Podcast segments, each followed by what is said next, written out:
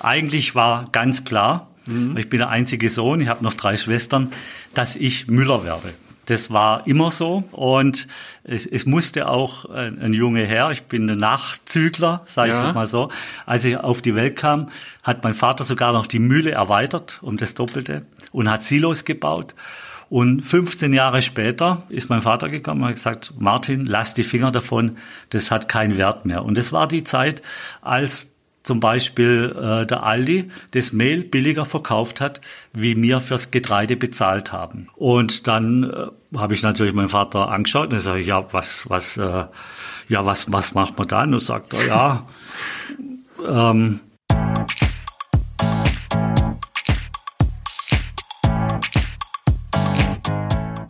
Tja, was haben die Mehlpreise beim Aldi mit der Karriere meines Gesprächspartners hier im Podcast zu tun? Herzlich willkommen zum Upgrade Hospitality Podcast, heute aus dem Schwarzwald. Mal wieder muss man schon dazu sagen. Mein Gesprächspartner ist Martin Weißer und er ist der Chef des Romantikhotels Rindenmühle in Villingen-Schwenningen. Das ist ein Vier-Sterne-Hotel mit einer ganz exorbitant tollen, guten Küche. Und darüber spreche ich mit Martin Weißer. Er ist nicht nur der Hotel Hotelchef, er leitet das Hotel zusammen mit seiner Frau und er verantwortet vor allen Dingen die Küche, das Restaurant. Er ist Küchenmeister, gelernter Koch und wie er zu diesem Job gekommen ist, wie er seine Karriere gestartet hat und wie dann letztendlich dieses tolle Hotel unter seiner und der Führung seiner Frau entstanden ist, das hören wir jetzt hier im Upgrade Hospitality Podcast. Mein Name ist Peter von Stamm und ich wünsche viel Spaß beim Zuhören.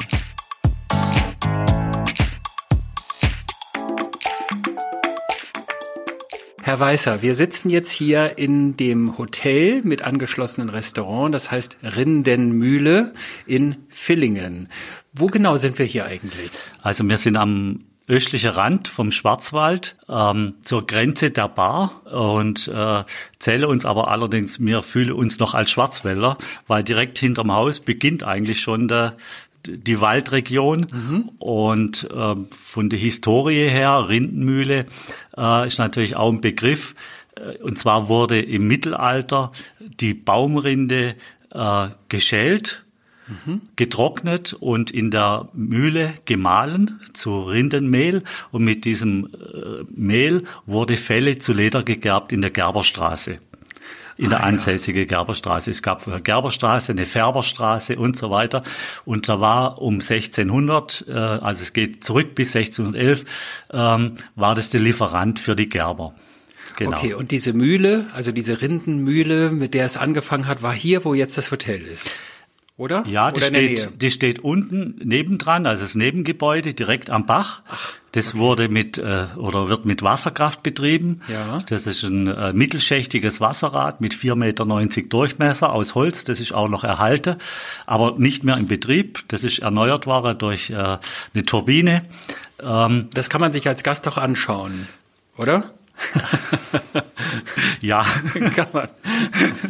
ja. Ist nicht so einfach, aber man kann sich das anschauen. Man kann das anschauen, ja. Man kann sich das anschauen. Also die, die Mühle selber ist äh, komplett funktionstüchtig, mhm. äh, wird jetzt allerdings ähm, seit dem 17. Jahrhundert äh, als Getreidemühle betrieben. Mhm. Und mein Vater war der letzte Müller. Und ich hätte auch so ein Müller wäre. Aber die Zeit ähm, war dann halt so, dass diese Tonnagen immer höher wurden, größer wurden und da war die Mühle zu klein dafür. Ah ja, okay. Und dann hat man, als mein Vater dann äh, gestorben ist, hat man das einfach jetzt so weit erhalten, aber nicht mehr in Betrieb. Und nun habe ich vorhin gesehen äh, beim Check-in, dass es das Hotel schon seit 1611 gibt. Oder ist das das Haus seit 1611? Nein, das war früher ein, ein Gehöft mhm. also ein Schwarzwaldgehöft. Das war ein Bauernhaus mit einer Mühle. Und man hat dann Landwirtschaft betrieben. Müller und Landwirt war der Begriff von, ja. von meinem Vater oder von meinen Eltern. Und später kam dann noch ähm, Ferien auf dem Bauernhof dazu. Aha. Dann hat man ein paar Zimmer äh, ausgebaut aus der Scheune und so weiter. Und da eigentlich die die Müllerei war kein Erwerb mehr und die kleine Landwirtschaft auch nicht mehr. Und dann hat man gesagt, ja, was, was macht man, dass man das Anwesen erhalten kann? Äh, weil es kostet ja auch wahnsinnig Unterhalt und so weiter. Dann äh, hat man gesagt, okay, wir bauen das aus mit diesen Ferien auf dem Bauernhof, beziehungsweise als äh, kleines Restaurant und kleines Hotel. Und so hat man dann angefangen. Und das war damals schon Ihre Familie, die das betrieben hat, Ihre Vorfahren, Ihre Ahnen? Ja, also das waren meine Eltern. Ja. Die haben mit der Pension angefangen. Wann war das, als Ihre Eltern damit angefangen haben? Ähm, das war 1970.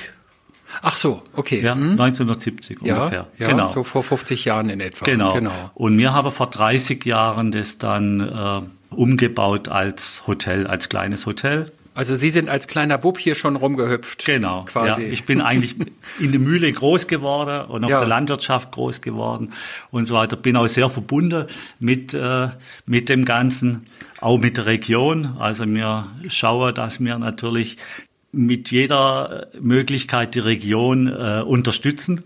Ja. Ob es mit dem Einkauf ist von der, von der Lebensmittel oder mit dem Energiemanagement. Wir heizen alles mit Holz, direkt vor der Haustür mit heimischem Holz, Toll. äh, dass bei uns der Geldwert in der Region bleibt und nicht transferiert wird. Das ist wichtig. Das ja. hat, äh, wie gesagt, wir leben von der Region und dann können wir, müssen wir auch was zurückgeben, ja, sagen wir so. Das ist Also der Grund. das Thema Nachhaltigkeit ist heute bei Ihnen, wird groß geschrieben. Ja, das war aber auch schon vor 30 Jahren so. Ja. Äh, als das noch kein Thema war. Ja. Also wir waren im Prinzip schon weit voraus. Also wir haben schon vor 15 Jahren eine Holzheizung. Wir betreiben das ganze Mhm. Hotel mit, mit Pellets, haben eine eigene Fern, äh, ein eigenes Fernwärmenetz, äh, wo wir die Häuser verbinden und sind auch stolz drauf, dass wir ähm, Damals war das eigentlich eher eine Ausnahme und es war viel äh, Pionierarbeit damit verbunden, weil es gab keine Richtwerte, es gab keine Normen und so weiter. Es war ein sehr großes Risiko, ob das alles funktioniert, äh, kann man das äh, äh, störungsfrei äh, betreiben. Ich- Es ist ja ein Unterschied, ob man einen Privathaushalt hat, äh, wo man sagt, ich kann auch mal einen Tag kalt lassen, ja, wenn was ausfällt, wie jetzt ein Hotel mit äh, zig Zimmern und Wellnessbereich und so weiter. Das muss schon, und das war eigentlich damals äh, schon recht mutig. Heute hat man sich dran gewöhnt und heute ist es aktuell. Ja, Heute wird es schon fast erwartet. heute wird erwartet. Also heute ist es ein Pluspunkt auf jeden Fall. Ja. Es ist auch nicht, es ist auch nicht nur äh, das Energiemanagement äh, auf das Holz bezogen. Wir haben äh, große Photovoltaikanlage, thermische Solar. Wir haben Blockheizkraftwerke zusätzlich noch. Der Energiebedarf von einem Hotel ist sehr groß. Ja. Ähm, aber wir versuchen alles irgendwo so rüber zu bekommen, ähm, dass es äh, nachhaltig funktioniert. Nicht zuletzt auch, um die Verbraucherpreise niedrig zu halten. Also Sie müssen auch Energie gar nicht dazu kaufen, habe ich das richtig verstanden? Oder in Spitzenzeiten schon? Doch, wir müssen dazu kaufen, weil man hat nicht die Konstanz, äh, also es ist nicht immer Wasser im Bach, dass man Strom erzeugen kann. Ja. Es gibt auch Trockenzeiten. Im Winter reicht natürlich die Solarheizung nicht aus. Dann brauchen wir diese Pellets, aber das ist eine gute, Ja. äh, gute Alternative, sagen wir so. Ich denke mir, der große Mix macht's. Und ich war vor, vor über zehn Jahren, hatte ich sogar Anfragen von der TU in München, ob ich über das Thema mal referieren würde, äh, weil damals gab's nur das eine oder das andere, aber in diesem Verbund äh, Wasser, Solar, thermische Solar, Blockheizkraftwerke, das bedarf eines sehr guten Energiemanagement, Ja. weil wenn die, die Sonne scheint, ähm, dann brauche ich keine Pellets, auf Deutsch gesagt. Wenn ich genügend Wasser im Bach habe, da brauche ich kein Solar. Und äh, da ist es immer schwierig, das Optimale rauszufinden, auch steuerungstechnisch. Ja. Und das haben wir eigentlich ganz gut gelöst. Sagen wir so. Wie viele Zimmer haben Sie eigentlich? Äh, wir haben 30 Zimmer und äh, die sind alle unterschiedlich. Also wir haben durch das, dass das Haus über 400 Jahre alt ist, wurde sehr viel umgebaut, renoviert, erweitert und so weiter. Also jedes Zimmer hat einen anderen Grundriss, Ja. aber vom Standard her sind wir eigentlich schon im, äh, im oberen Level. Das kann ich nur bestätigen. Ich habe ja. Ja. gerade eben eingecheckt. Ich habe ja sogar eine Badewanne im Danke, Zimmer ja. neben dem Bett. Das war jetzt ist zum. Beispiel das Beispiel, das waren früher zwei Zimmer. Ach so. Ja, und da, wo die Badewanne steht, war, war auch ein Bad. Ja. Also, äh, ohne man das So. Ja. Und das sind auch die Originalbalken, wo da drin sind. Toll, Äh, toll. Das Haus selber, damals war ein, ein Schwarzwaldhof. Ähm, es wurde gesteckt, das war wie ein, ein Lego. Da Ja. wurde nicht genagelt. Also das war, man konnte aus Schwarzwaldhäuser auf- und abbauen. Ja. Und das sind handgeschlagene, damals gab es noch handgeschlagene äh, äh, Hölzer und äh, die Forstleute oder die, die Waldbauern haben das auch bei abnehmendem Mond geschlagen. Aha. Dann äh, gibt es keine Risse im Holz und so weiter. Und wenn man sich überlegt, dass die Balken 400 Jahre alt sind, Ja. ohne Holzschutz, ohne was und sind voll funktionstüchtig. Wahnsinn. Ähm, Ja. Das ist schon, also die hatten schon ein hohes Wissen, Ja. wo heute natürlich auch durch die schnelllebige Zeit äh, Das leider immer häufiger verloren geht. Ge- genau. Ja, ja, ja. ja. Wo Sie gerade Sachen sagen, hohes Wissen. Es gibt ja noch ein anderes Wissen, äh, das Sie vor allen Dingen in sich tragen. Sie sind ja, Sie sind gelernter Koch. Sie sind, glaube ich, Küchenmeister nennt man das. Ja, genau. Und Sie haben, äh, Sie sind zwar hier auf dem Hof aufgewachsen, äh, von klein auf an, Ja. äh, haben das alles miterlebt, wie es umgebaut wurde durch Ihre Eltern. Äh, aber Sie haben dann ja irgendwann das Haus verlassen, um Ihre Sporen zu verdienen woanders in der Küche. Wie sind Sie da drauf gekommen, dass Sie damals gesagt hatten, ich möchte jetzt Koch werden? Weil Sie gerne Ja. essen oder? Also da weil Sie ich mal raus mussten. ein bisschen zurückgreifen. Eigentlich war ganz klar, Mhm. ich bin der einzige Sohn, ich habe noch drei Schwestern, dass ich Müller werde. Ach, Das war immer so. Ja. Und es, es musste auch ein, ein Junge her. Ich bin ein Nachzügler, sage Ja. ich mal so. Als ich auf die Welt kam, hat mein Vater sogar noch die Mühle erweitert um das Doppelte und hat Silos gebaut. Und 15 Jahre später ist mein Vater gekommen und hat gesagt, Martin, lass die Finger davon, das hat keinen Wert mehr. Und das war die Zeit, als zum Beispiel äh, der Aldi das Mehl billiger verkauft hat, wie wir fürs Getreide bezahlt haben. ja. Früher hat man mit dem Zentner gerechnet, einem Doppelzentner, und heute muss man Tonnen Ja. am Tag machen. Ja. Da ist die Mühle gar nicht ausgelegt. Wir haben gar kein Einzugsgebiet, weil bei uns fängt gleich der Wald an. Wir haben gar nicht diese äh, äh, Ländereien, wo Getreide wächst. Das ist am anderen Ende von der Stadt in der Bar, äh, wo es die Felder gibt. Und Ja. da war der Weg einfach zu weit von der Logistik her. Und dann äh, habe ich natürlich meinen Vater angeschaut und sage ich, ja, was, was, äh, ja, was, was macht man dann? Und sagt er, ja, ähm, Essen Koch wäre nicht schlecht, gegessen wird immer. Ich habe auch in der Verwandtschaft äh, zwei Tanten, die haben äh, eine Gaststätte geführt, auch sehr erfolgreich. Und ich sage, mach doch sowas. Und er sagt, ja, okay, ähm, das, so probieren wir es. Und das hat mir auch wirklich auch von Anfang an auch Spaß gemacht. Man kann sehr kreativ sein. Man, man sieht sofort oder unmittelbar das Ergebnis, ob was gut ist oder schlecht ist. Man muss nicht warten. Oder man ist nicht ein kleines Teil, ein kleiner Teil in diesem großen Rad, ja, Ja. sagen wir so.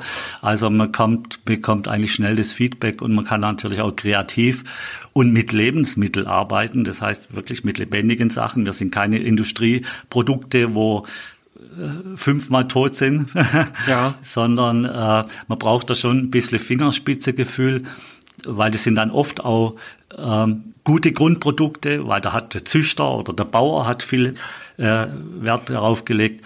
Und uns, meine Aufgabe ist das natürlich auch in diesem Sinne so weiterzugeben und das veredeln oder besser zu machen oder ja, weil äh, ohne gute Grundzutaten taugt der beste Koch nichts.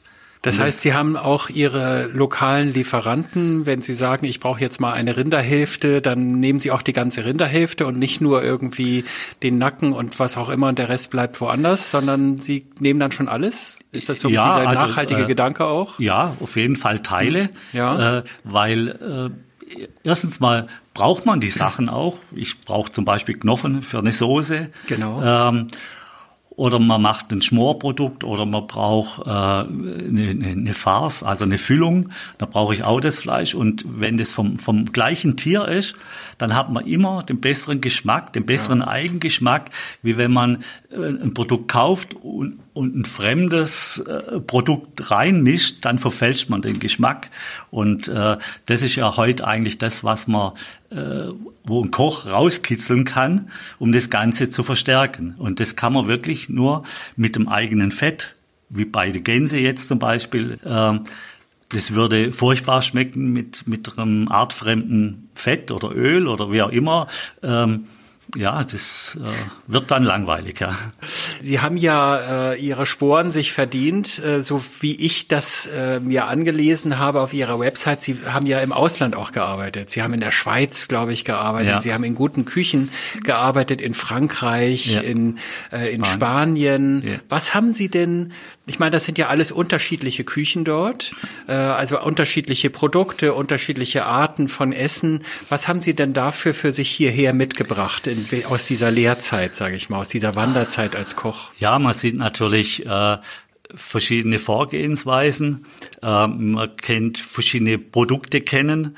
Ähm, na, natürlich, ähm, ich sage jetzt mal, ein Schwein aus der Extramandura, also das äh, ist natürlich ein anderes Grundprodukt wie jetzt bei uns leider. Es gibt's auch wieder, äh, aber ähm, und da lernt man schon verschiedene Qualitäten kennen, Kochtechniken, äh, ähm, Gewürze, ähm, natürlich auch die Sprachen und die Kulturen. Mhm. Kultur spielt eine große Rolle beim Essen.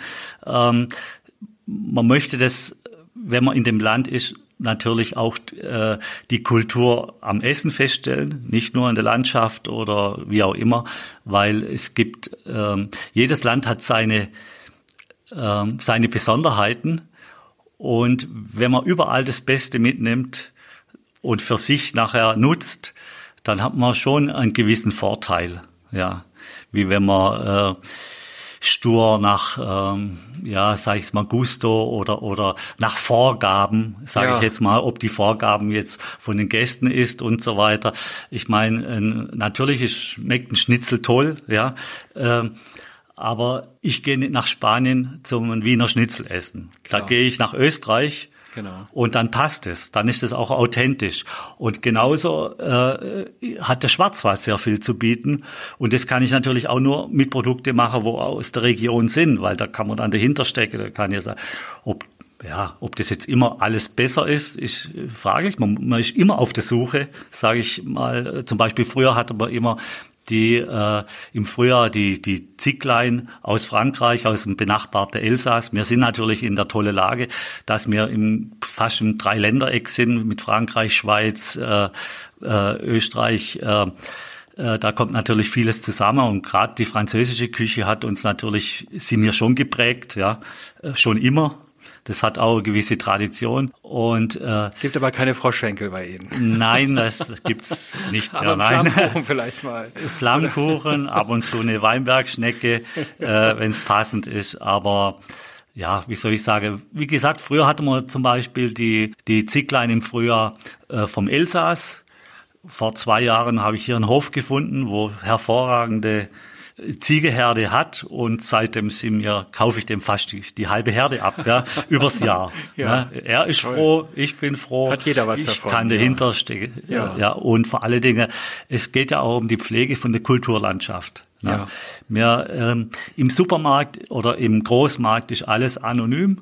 Es ist verschweißt in irgendwelchen Beuteln. Natürlich sehr bequem, aber es hat kein Gesicht. Ja, genau. Ja. Genau. Und ich möchte einfach, dass die Region oder überhaupt dass man das rüberbringt und dass man sagt, wir haben doch was. Sehr viele Länder, ob es jetzt Südtirol ist oder Italien, die sind auch stolz auf ihre Produkte. Dann geben Sie mir doch mal ein paar Beispiele für, für Ihre Küche hier. Also was ist so typische Küche aus dieser Region? Wenn man jetzt aus Brandenburg zum Beispiel hierher kommt, hat man im Zweifel gar keine Ahnung davon ja. und freut sich jetzt natürlich nach diesem Gespräch auf Ihre Küche. Was kommt denn hier auf den Teller? Was ist so typisch? Ja, momentan natürlich spielt die, die Gans eine Rolle. Wir sind jetzt im November, äh, die, die Martinsgans, die kommt übrigens auch äh, vom Stockwald. Dann Wild, das ist natürlich ganz prädestiniert. Dann, sprechen wir da von Reh und Hirsch oder von Wildschwein oder wovon nee, sprechen wir? Eher, eher Reh. Mhm, mh. äh, es kommt auch mal ein Fasan dazu aus, aus der Ortenau. Ja. Ähm, ist auch nicht weit, das sind wir jetzt gerade dran, ja, dass wir Fasanenroulade machen.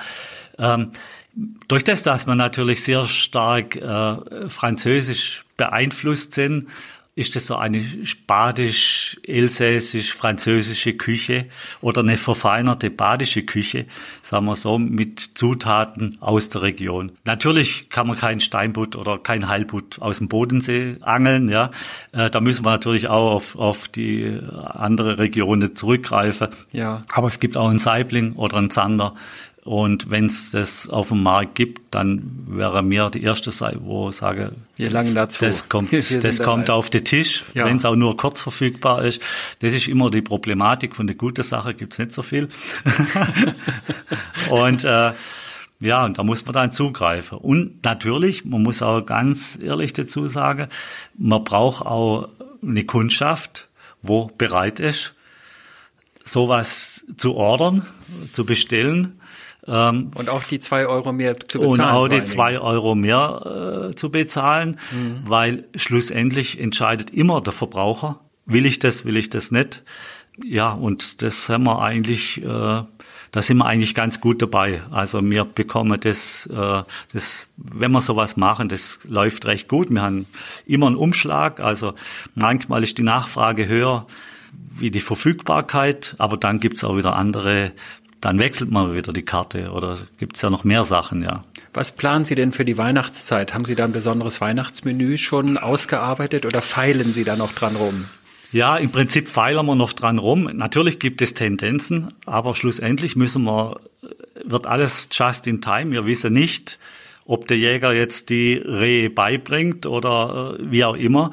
Ähm, das wird eigentlich recht kurzfristig gemacht, also mit einer Woche Vorlauf. Wir wissen schon ungefähr, was wir machen oder was wir machen möchten. Was ist denn das? Was wollen Sie denn so? In, was wünschen Sie sich, was Sie machen möchten? Ja, das könnte also, auf den Tisch kommen. Also Wild wird auf jeden Fall dabei sein. Dann, wie gesagt, äh, vielleicht Fasan. Im Moment haben wir die Möglichkeit. Jetzt schauen wir mal, was bis dort passiert.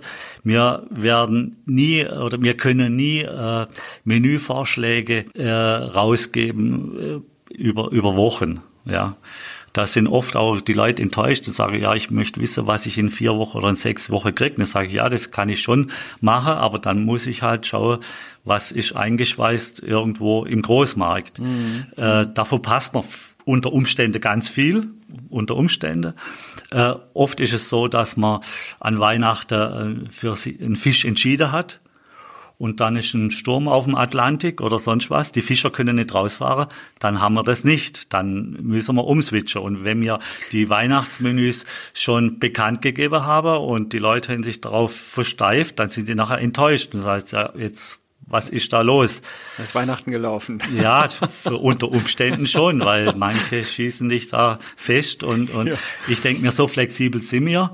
Und äh, mit, mit diesem System können wir natürlich immer äh, das Optimalste anbieten. Ja, das ist, ob's jetzt, das ist ja nicht nur Fleisch und Fisch, das ist auch, äh, äh wenn es Zwetschgen gibt, und die reifen am Baum, die schmecken natürlich anders, wie wenn sie vier Wochen vorher geerntet wäre und ich habe kein Aroma. Das ist, ist zwar eine Zwetschge, aber äh, Beispiel oder genau. ja, mhm. äh, klar, es gibt natürlich auch äh, Lagermöglichkeiten wie bei der Äpfel, wie auch immer, da spielt es keine Rolle, das kann man ziehen, aber manchmal ist halt so, dass es in der Saison das volle Aroma hat und das kriegt man auch nachher nicht mehr hin. Also das Fehlende. Ja. Ich kann ja nicht nachhelfen mit Extrakten aus Holzminden oder äh, oder wie auch immer. Ja, das macht das macht jetzt sage ich jetzt mal die Lebensmittelindustrie. Ja, ja. Aber genau. wir haben ja kein Labor. Ja, richtig. Geht ja nicht. Ja.